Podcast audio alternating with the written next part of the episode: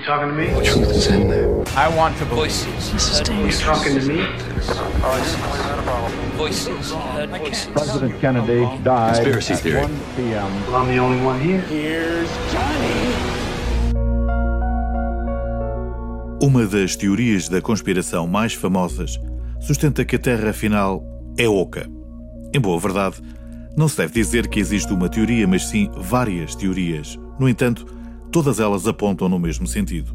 O nosso planeta é formado por várias camadas concêntricas, tal como as bonecas matrioscas russas, e espaçadas entre si. and you will reach the center of the earth. No meio destas camadas existe um outro Sol. Contrariamente às restantes teorias que são alimentadas e promovidas em meios mais ou menos urbanos e em grupos geracionais contrários ao mainstream, a teoria da Terra Oca foi enunciada por cientistas e desenvolvida por eminentes figuras de cátedra. É talvez das teorias mais romanceadas de sempre e aquela que curiosamente menos contestação encontra, talvez por culpa de Júlio Verne e da sua Viagem ao Centro da Terra, editada pela primeira vez em 1864 e que até aos dias de hoje conta com inúmeras versões, muitas delas made in Hollywood. Ladies and gentlemen, this is James Mason. A teoria da Terra Oca nasceu em 1691 e foi apresentada na Royal Society de Londres pelo astrónomo Edmund Halley, para muitos o pai da astronomia moderna.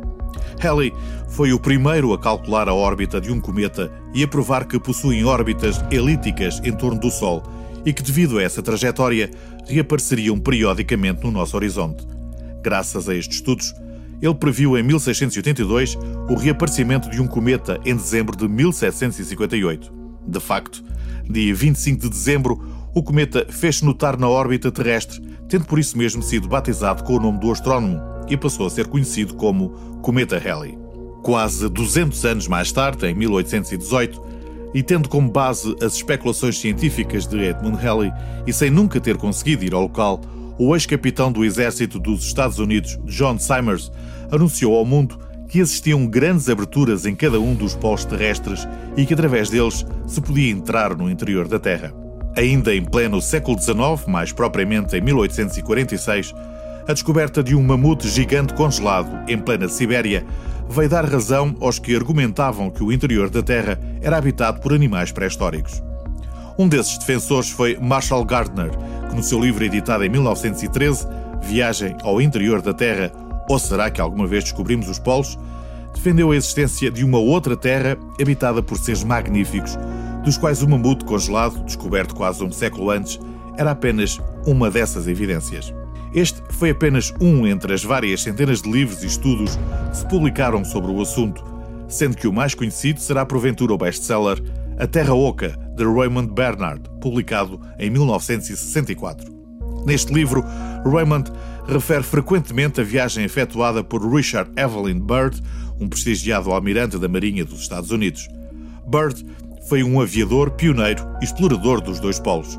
Entre 1946 e 47, coordenou uma grande expedição de nome High Jump, que visava expulsar alguns nazis de uma base alemã sediada no Polo Sul. We have just scratched the surface of the Earth.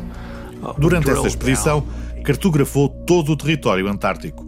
No decorrer de uma entrevista em 1947, o Richard Evelyn afirmou ter encontrado uma abertura para entrar no interior da Terra através dos polos. Segundo ele, as pessoas que vivem aqui comunicam-se através da telepatia. Na verdade, eles não vivem na superfície. Debaixo da Terra, a alguns quilómetros de profundidade, existe uma grande cidade com milhões de habitantes. Uma cidade que é chamada de Agartha. Os arquivos do diário de Richard Byrd foram publicados por Virgil Armstrong, um ex-agente da CIA.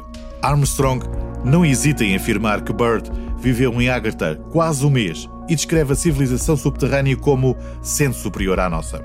Este ex-agente da CIA acrescentou ainda que, imediatamente após a descoberta do diário de Byrd, as rotas sobre Agartha foram declaradas secretas pelos serviços secretos norte-americanos e ordenou que a área ou rota que levariam à cidade passariam a ser guardados por bases militares dos Estados Unidos.